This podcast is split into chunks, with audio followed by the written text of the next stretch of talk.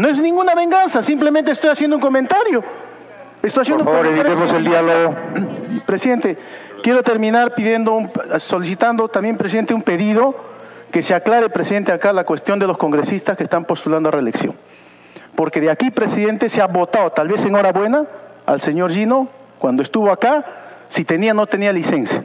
Le pido, presidente, a través suyo, se aclare la situación de los congresistas que están con licencia y están postulando al, al Congreso de la República. Muchas gracias, presidente. Al respecto, congresista Ochoa, eh, los congresistas que están postulando han regresado por una resolución del Jurado Nacional de Elecciones. El señor Gino Costa puede regresar cuando quiera. Congresista Arana, por favor, sobre la materia. Presidente, para hacer un, un pedido. En antes se ha hablado de los temas. Me pide una interrupción en todo caso, presidente. Gracias, presidente. Gracias, congresista Arana. Solamente para aclarar, aquí en la comisión permanente no ha votado a ningún congresista.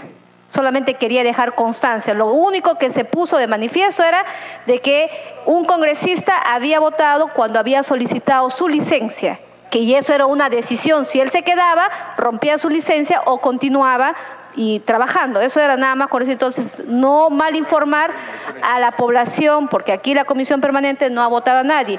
Y es más, decir que el Jurado Nacional de Elecciones ha ratificado que no hay necesidad que los congresistas que van a una reelección poder eh, no solicitar la licencia. Creo eso ha sido ya claro.